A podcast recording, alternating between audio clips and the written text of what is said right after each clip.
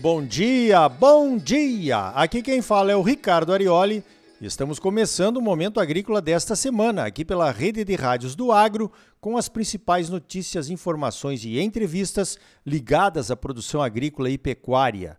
O oferecimento é da Associação dos Produtores de Sementes de Mato Grosso. Você já sabe, a semente de qualidade garante a boa produtividade das culturas.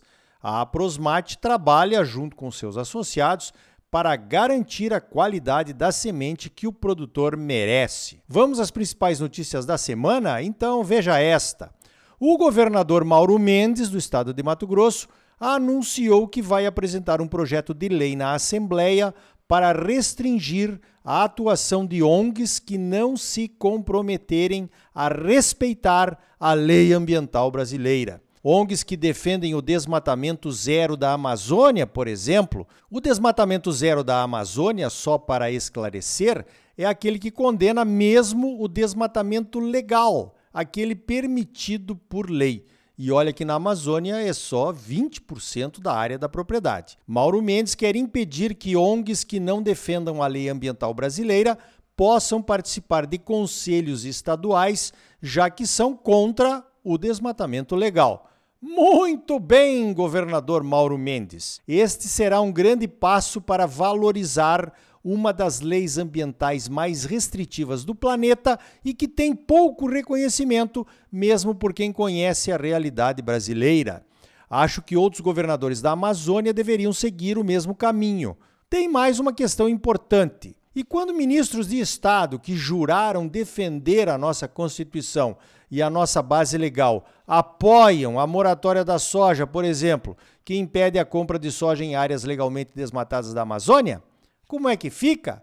Está mesmo na hora de tomarmos atitudes contra isso. Quando começamos a participar da mesa redonda da soja responsável, a RTRS, pela AproSoja Mato Grosso em 2006, os americanos disseram logo na primeira reunião: por que a nossa soja poderia ser considerada não responsável se nós obedecemos às leis do nosso país? E nós, brasileiros, por que devemos ser punidos, mesmo quando o desmatamento é legal, permitido pela nossa lei? Por que, que é que alguns defendem que nossos produtos agropecuários devam ter restrições para venda em países que não têm uma lei ambiental nem parecida com a nossa? O projeto que o governador Mauro Mendes vai apresentar seria uma forma de proteger os direitos estabelecidos pelo Código Florestal. Simples assim.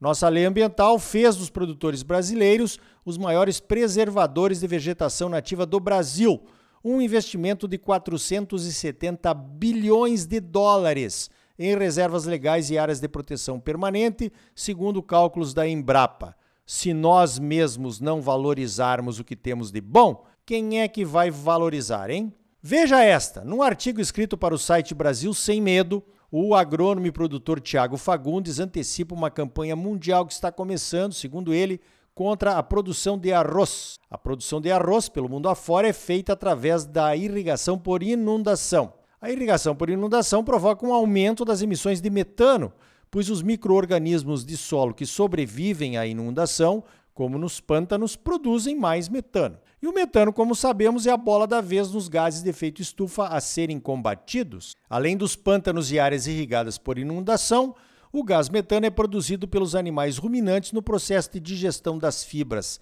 das pastagens, que acaba produzindo proteína de alta qualidade, como as carnes e o leite, por exemplo. O problema do aumento dos gases de efeito estufa na atmosfera, na verdade, não está na agricultura nem na pecuária. Esses são os bodes expiatórios para fazer os seres humanos se sentirem culpados pela sua dieta. O problema está na mineração, principalmente na mineração de carvão e de petróleo, as principais matérias-primas da produção de energia. Pense no carvão mineral e no petróleo como depósitos seculares de carbono. Ao retirarmos esses depósitos e queimarmos para gerar energia ou combustível, que é energia também, aí sim estamos inundando a atmosfera com um carbono que estava aprisionado ou sequestrado. Os cultivos não aumentam o carbono da atmosfera. As plantas cultivadas e as pastagens, assim como as florestas, apenas usam esse carbono na fotossíntese para se desenvolverem e para produzir os alimentos que precisamos para sobreviver. As plantas são recicladoras. Simples assim. Mas, por conta de interesses diversos, as narrativas transformaram as plantas e os animais em vilões. O arroz é um dos cereais mais consumidos no mundo, depois do trigo, principalmente pelos asiáticos, porque é barato e saudável. Se existir mesmo uma campanha contra o arroz, será mais uma daquelas sem pé nem cabeça para vilanizar o agro pelo mundo afora. De qualquer forma, aqui no Brasil já teríamos uma solução.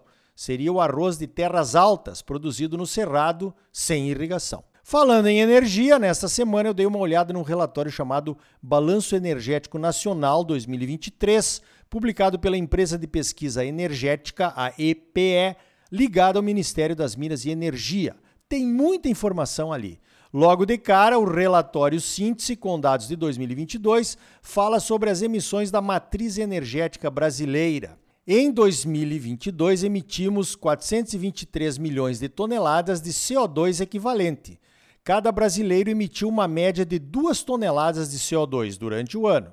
Comparando com outros países, segundo a Agência Internacional de Energia, emitimos o equivalente a 14% de um americano 36% de um europeu ou 26% de um chinês. As fontes renováveis equivalem a 47% da nossa produção energética e estamos aumentando essa participação. As fontes renováveis eram 45% em 2021. No mundo, as fontes renováveis são 14,1%. Na Europa, 11,5% usamos quatro vezes mais energia renovável do que os europeus. E são eles que querem taxar as nossas exportações pelas emissões de carbono num novo imposto chamado de ajuste de carbono na fronteira. E esse imposto é outro, é diferente daquele do desmatamento zero, que ainda vamos falar sobre ele aqui no Momento Agrícola daqui a pouquinho. Se você tem interesse nesses números, dá uma olhada lá. Coloca a empresa de pesquisa energética no Google e procura pelo relatório síntese. Tem muita informação. Mais um pouquinho sobre a nossa produção de energia, então vamos lá.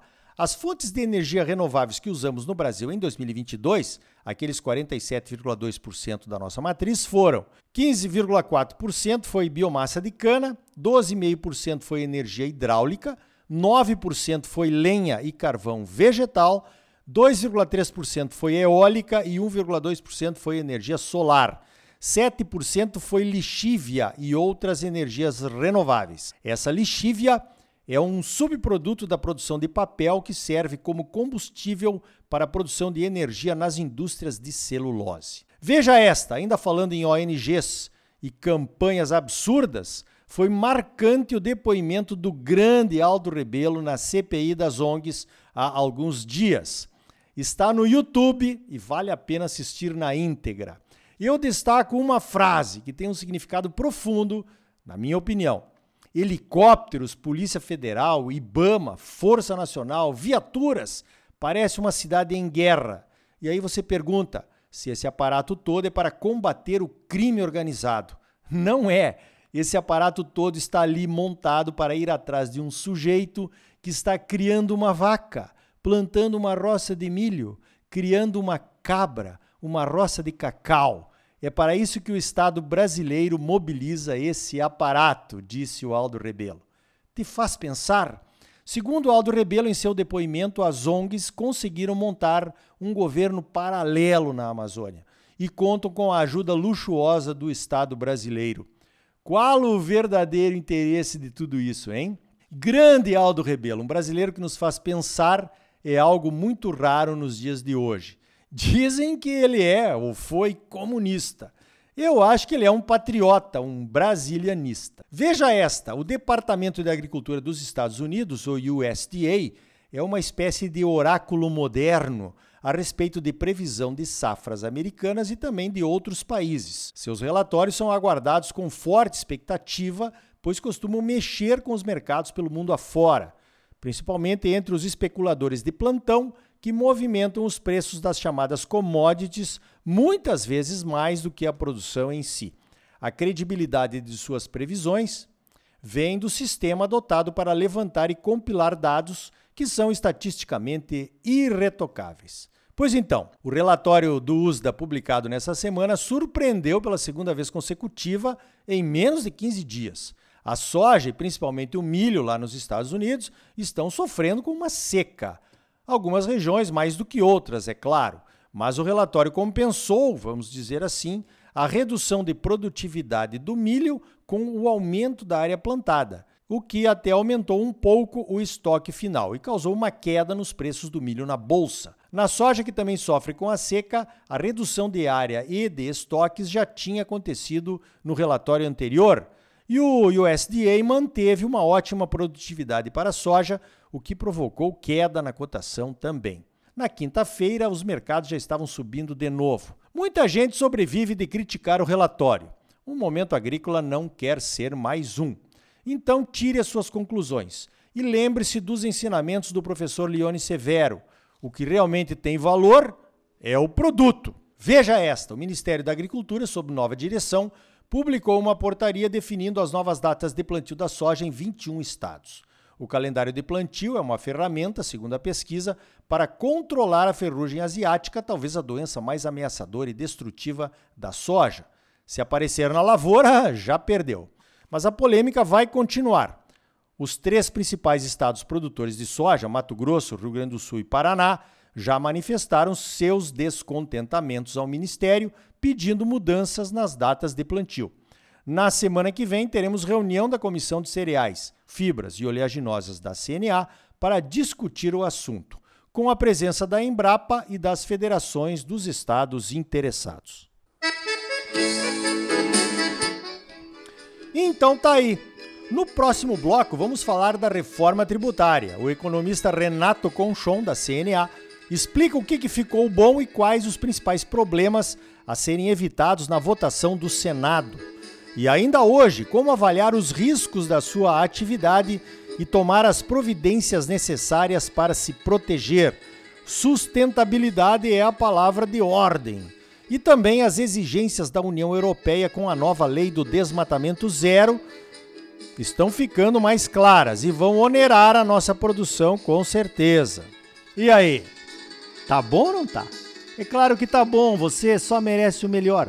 Então não saia daí. Voltamos em seguida com mais momento agrícola para você, no oferecimento da Associação dos Produtores de Sementes de Mato Grosso. A Aprosmate trabalha junto com seus associados para garantir a qualidade das sementes que o produtor merece. Voltamos já com mais momento agrícola para você. Música